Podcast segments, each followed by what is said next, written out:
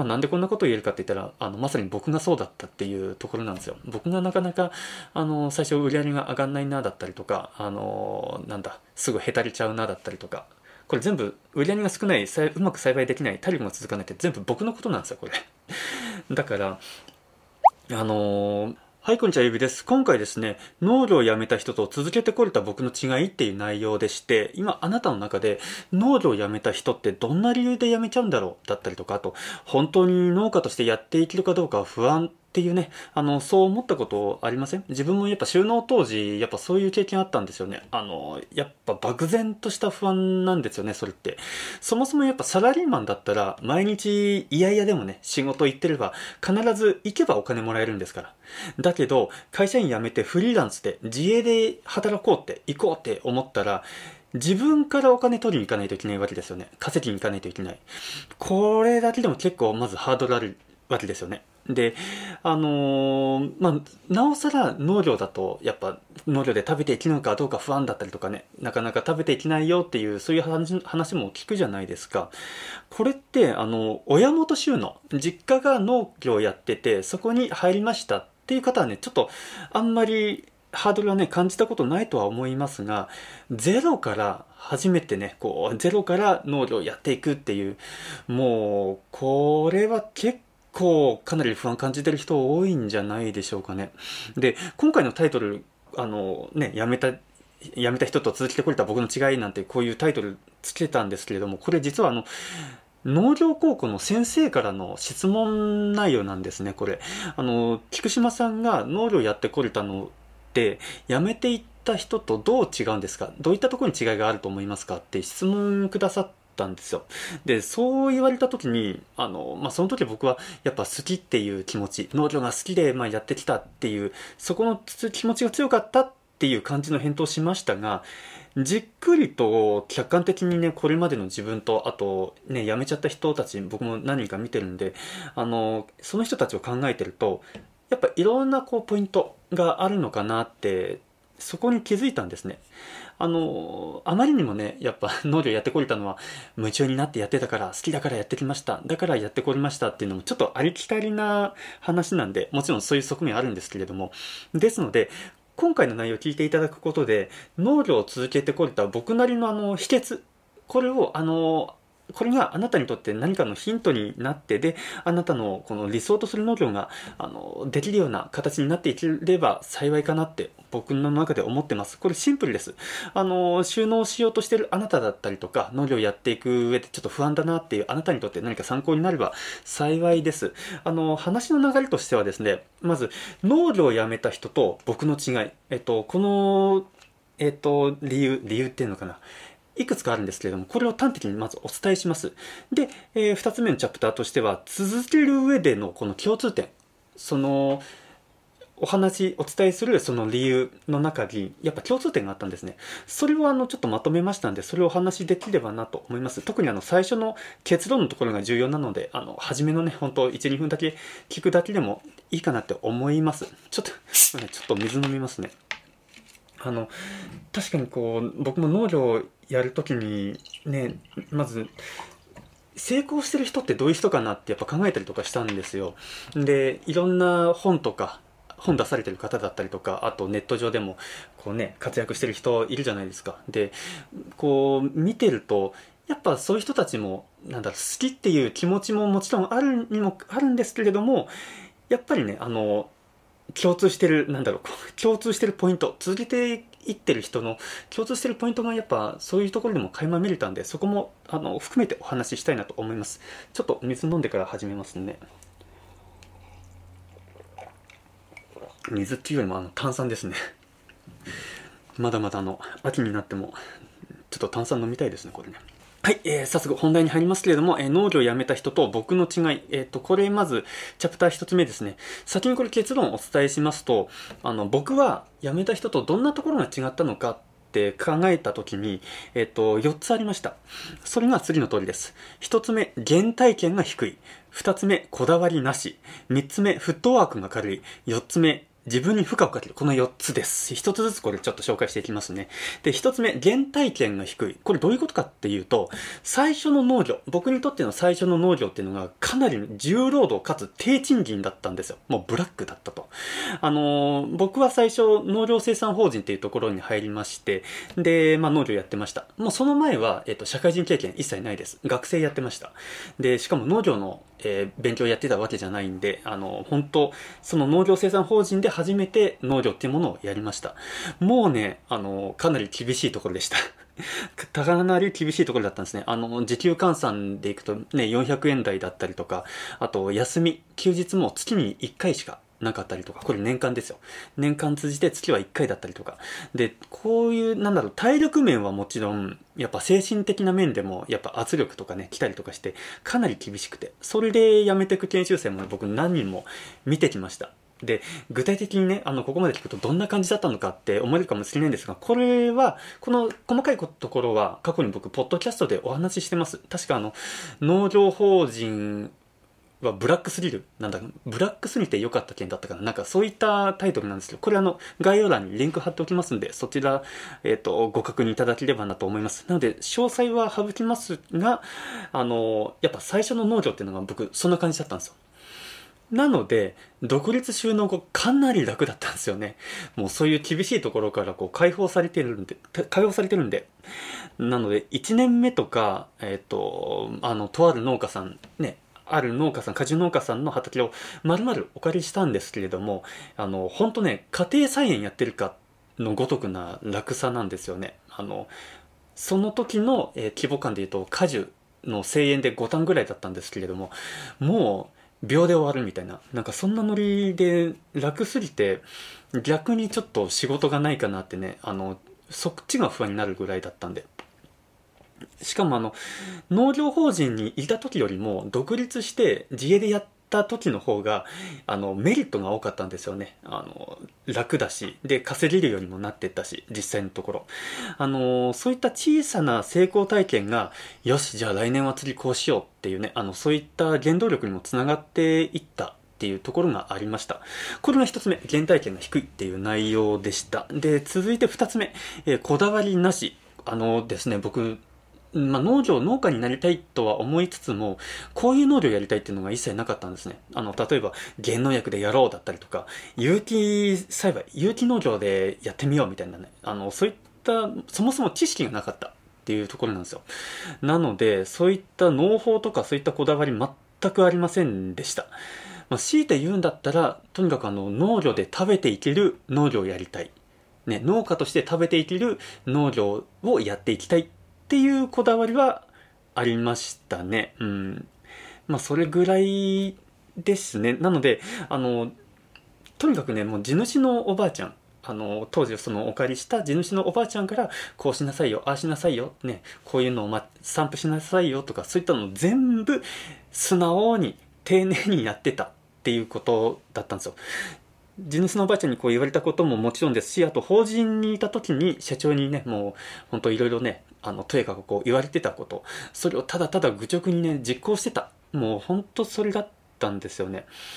で、ここまで聞いて、なんで素直に行動することがね、続けられる秘訣になるのって思われるかもしれないんですけれども、あの、もう教えてくれてる人、その地主のおばあちゃんだったりとか、法人の社長、専務とかは、もうすでに農業のやり方っていうのを知ってるわけですよね。その農業で生活していく、食べていくっていう、そういう術を知ってるわけです。経験してるわけですよ。その人の言うことを素直に行動していれば、それはね、同じ成功体験が得られるわけですよ。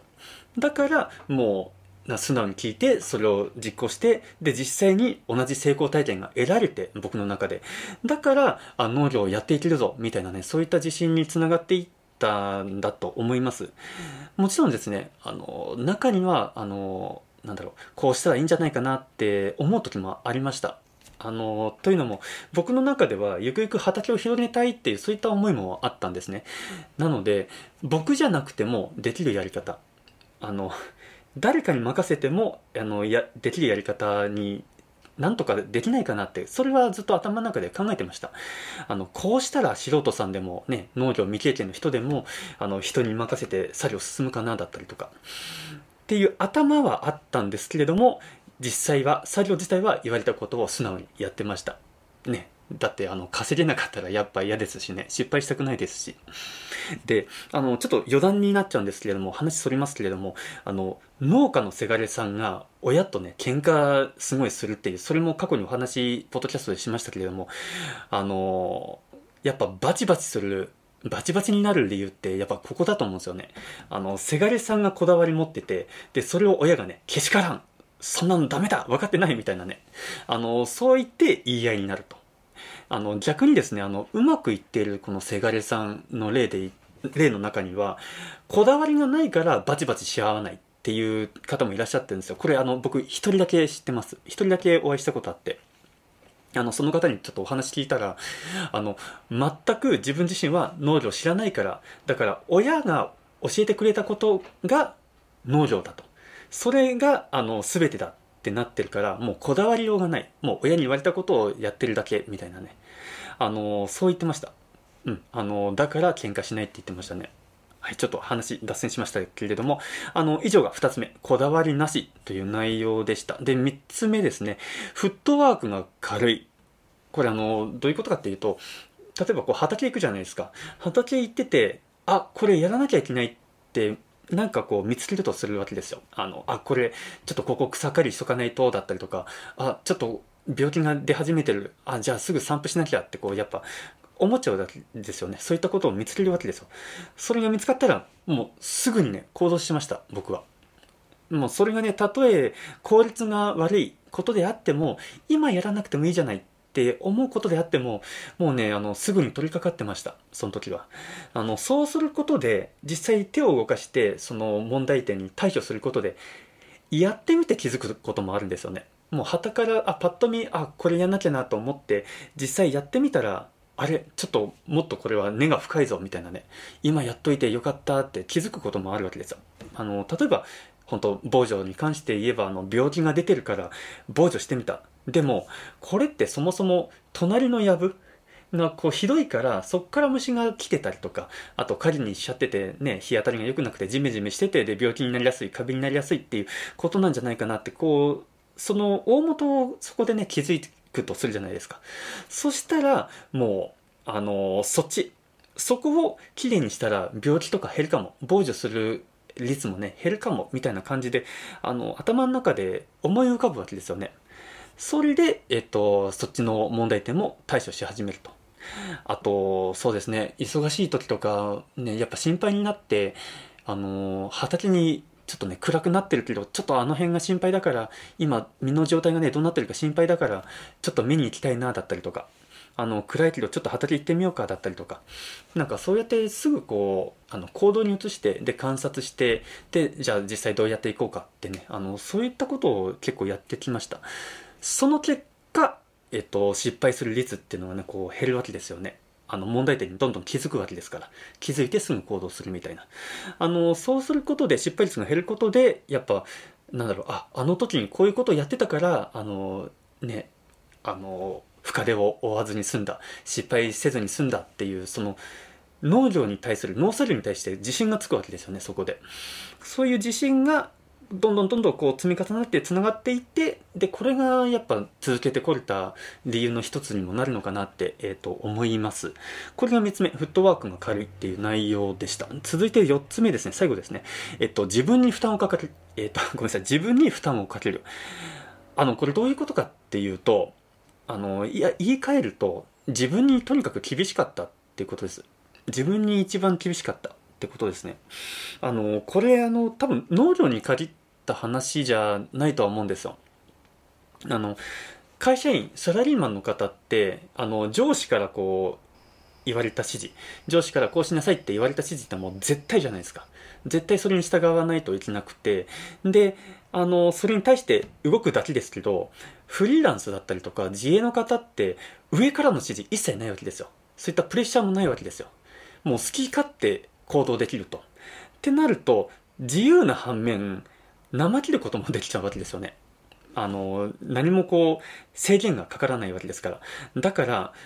ある意味でこう自分にいかにストイックに行動できるかって、取り組めるかって、これかなり重要かなって思ってますで僕の実践の例のちょっとお話しさせてもらうと自分どういう感じだったかっていうと収納当時はもう晴れの日晴れてる日はもう必ず畑にいました。もう家にいるっていうことがちょっとできなかったんですよね。農繁期はね雨でも畑。出てますけれども、まあ、今でも出てますけれどももう畑に出れる時はもう全て畑にいました。それで何もやることないなって思いながらも畑の中をねこうずっとあっち行ってこっち行ってってねうろうろうろうろしててこうなんだろう動物園の檻の中にいるゴリラみたいな感じでこうあっち行ったりこっち行ったりってこうねひたすらぐるぐる回っててね遠くから見てた農家さんとか何やってんだみたいなね感じに思われるか思われてたと思うんですけどやってましたねずっと。あの何してたかっていうと、もう要は探してたんですよ。あの、何かやることないかなって。何かできることないかなって。なんかこうやってやることないかなって、あの、心配になっちゃってたんですよね。何かやらなきゃ、何かやらなきゃっていうのが、なんか焦りになって、それが不安になってて、で、まあ、なんだろう。畑に出てたっていう、まあ、そういった側面もありました。で、ふとね、こう畑に出てたら、ああれやっておいた方がいいかもっていうものがやっぱ見つかったりとか。それで、えー、それに対処したら結果的にうまくいったあの失敗せずに済んだっていうそういったこともあったわけですよね。この小さなこと小さなことをこう解決していったりとか見つけた見つけていったりとかそういったものがまあ自信につながっていってでこれがねやっぱ農業を続けられてきた要因の一つにもなっていくんじゃないかなって思ってます。逆にあれだったんですよね。あの、冬場。冬場ですよ。もうほとんど農作業とか、全然急いでやるもんじゃない時期で、時期に、雨の日は、あの、やっぱ畑には出たくないじゃないですか。寒くて。だから、じゃあ事務作業に徹するかって言って、もうその一日はもうホームページね、ずっと HTML をね、いじくったりとか、いろいろやったりとかしてて、で行って、そういうふうにやってるわけですよね。家にずっといるとするじゃないですか。で、一日の途中で雨が上がったと。雨が上がって曇りになったと。もうね、やばい、外に出なきゃっていう、なんかそういう感じだったんですよ。あの、家にいることが罪悪感を感じてしまって、ましてやね、日が差してくるともうなおさら、もう外出なきゃ、外出なきゃっていうね、家にいる場合じゃないっていう、そういう感じになって、もうそうですね、なんかだから逆にね、罪悪感を覚えるぐらいの感じでしたね、その当時。はい、あの、実際のこれが僕の例です。はい。これが4つ目の、えー、自分に負担をかけるっていう内容でした。えー、ここで一旦振り返っておきますと、えー、農業を辞めた人と僕の違いはどんなところが違ったかっていうと、え4つ考えました。えー、一つ目が原体験が低い。二つ目がこだわりなし。三つ目、フットワークが軽い。四つ目、自分に負担をかける。負荷をかける。でした。ここまでが一つ目のチャプター。えー、農業をやめた人と僕の違いでした。あここまで聞いて、ね、あのあ、なんか、菊島さんの言ってることと自分結構かけ離れてるな、だったりとか、あと、逆にですよ。いや、そんなことをこう自分やってたけど、でもやっぱ農業ちょっと続けていけられなかったんだよねっていうね、あの、そういった方もいらっしゃると思うんですよ。あの、確かにそうなんですよね。あの、あくまで僕一個人のその経験っていうか、それに対して、あの、まあ、これが続けてこれた要因かなって考え、思うだけであって、それが全ての人に当てはまるっていうわけじゃないと思うんですよ。この、なんだろう。これをやれば絶対成功するっていうそういったものがねあればもうみんなそれをやってるわけでそれができない頃こそなんかみんななんだろう苦しむっていうかあの悩んだりとか僕も当然悩んでますよ。うまくいかないこととかもう今この時点でもいろいろ頭の中にすごいあるんでなんでうまく人はああやってうまくいってるんだろうだったりとかすごいやっぱあるんですよ。僕もすごい悩んでるんですよ。で本当にあのチャプター1でお話ししたのは、ただ僕の一個人の具体例であって、この通りすれば大丈夫っていうものじゃないわけです。逆に、全然できていなくても、あの、農業をする上でいろんな作業があるわけですよね。いろんな種類の作業があったり、考え方があったりすると思いますけれども、あの、僕もね、こうやって4つ列挙してみて、上げてみて、あの、気づいた共通点があったんですよ。で、それは何かっていうと、それが次の2つ目のチャプター、えっ、ー、と、続ける上での共通点はっていう内容に入っていくんですけれども、この農業を続けてこれたっていうその要因の共通点、それはあの、僕、成功の積み重ねだと思ってるんですね。これあの、どんなことでもいいと思うんですよ。あの、大きい実が収穫できただったりとか、一日の中でね、草刈りがここまで終えられただったりとか、あの、できるかどうかできなかわかんなかったけど、ね、あの、時間内に出荷し終えただったりとか、なんかそういったいろんなところにある、この小さな成功体験、なんかそういったものが、あの、積み重なっていってこう自信につながっていって、で、気づいたら農業で生活できてたっていうなんかそういう感じだったんですよね正直僕の中でも。だからこれ多分皆さん多分農業やられてる方ってそういった側面あると思うんですよ。あのゼロからやられてやられてる方って。で、まあ、ここまで聞いて、まあ、そうは言ってもねなかなかねあの生活できるほどなかなか収入得られないようだったりとか、あと、全然ちゃんとしたものがもう何やっても栽培できないんだ、うまくできないんだっていう方もいらっしゃると思うんですよ。あの、本当わかるんですよ。あの、本当辛いですよね。もう何したらいいんだろうって、本当なんか、あの、塞がれてるっていうかね、あの、どうしたらいいんだろうってもがいてもがいてって先が見えないっていうか、あの、どうしたらいいのか、なんか自分自身でもやっぱ分からなくなってきたりとかしますよねそういう時って。でそういう時にあのでもね自分を信じて夢を諦めないでってねこう言ったところでちょっとそれ現実見ないじゃないですか ね確かにその通りなんですけれども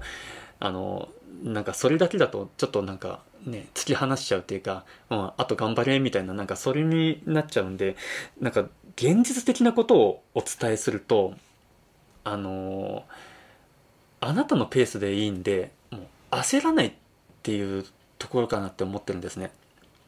あの例えばですよあの農業をやってみてあの思ったよりも売り上げが少ないってなったらあの売り上げが少ないからまあどうしようどうしようってなるじゃないですか。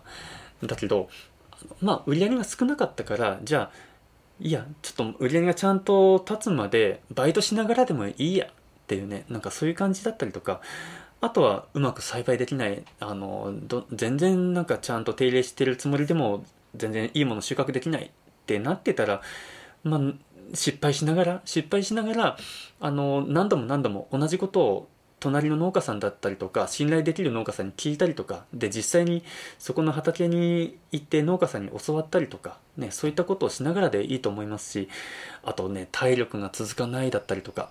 ね、あの、なかなかこう、すぐへたれちゃうみたいなね、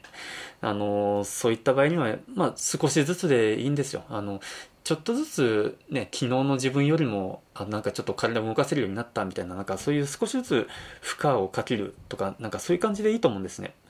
あの、もちろんですよ。そういったなんか売り上げられるだったりとか食べていけるようにするだったりとかちゃんといいものを作れるようにしようっていうその課題に対しては常にあのアプローチあのは続けるもののあなたの今できるそのベスト。今尽くせるベストっていうも同じこと言いましたね。尽くせるベストって。あなたの今できることをもう尽くしてくださいっていうもうそこに尽きると思います。あの絶対そこから小さな成功体験って生まれてると思うんですよね。もうその成功体験をもうどんどんどんどん繰り返していければあこういうパターンはこうねみたいなねなっていってそれ自然と自信につながっていくと思うんでこれあの間違いなく自信につながると思うんででうまくできるようになっただったりとかあ徐々に売り上げ上がっていったっていうふうにこう実感が湧ければねじゃあ来年ねじゃあ今度こうしてみようだったりとか次の作付けこうしてみようっていうそういう思いになってうまくいかなかったところにねさらなるアプローチをしていってそれでどんどんどんどん改善が進んでいくっていうそういうプラスのねあの負のスパイラルじゃなくて何？正,、えっと、正のスパイラルスパイラルでいいのかな？どんどんそういうねあの回転リズムになっていくと思うんですよね。まあ、なんでこんなことを言えるかって言ったらあのまさに僕がそうだったっていうところなんですよ。僕がなかなかあの最初売り上げが上がんないなだったりとかあのなんだすぐへたれちゃうなだったりとかこれ全部売り上げが少ないうまく栽培できない体力が続かないって全部僕のことなんですよこれ。だからあの実際そうであったんですけれどもまあやっぱね自分はあのすぐにできない人間だと。あのすぐにね成績上げられる優秀な人間じゃないから、まあ、自分の中でもう一生懸命とりあえずやっていこうみたいなそういう気持ちでいたらね、どんどんどんどんこういう自信につながっていってで今こうしてねあの農業をやれてるっていうところがあるんであのここじゃないかなって思います。なので振り返ってお伝えしますと焦らないでいいよっていう。あのあなたのペースであなたのペースでもうベストを尽くしていってくださいっていうもうそこをそこは大事にしていってもらいたいなって思います。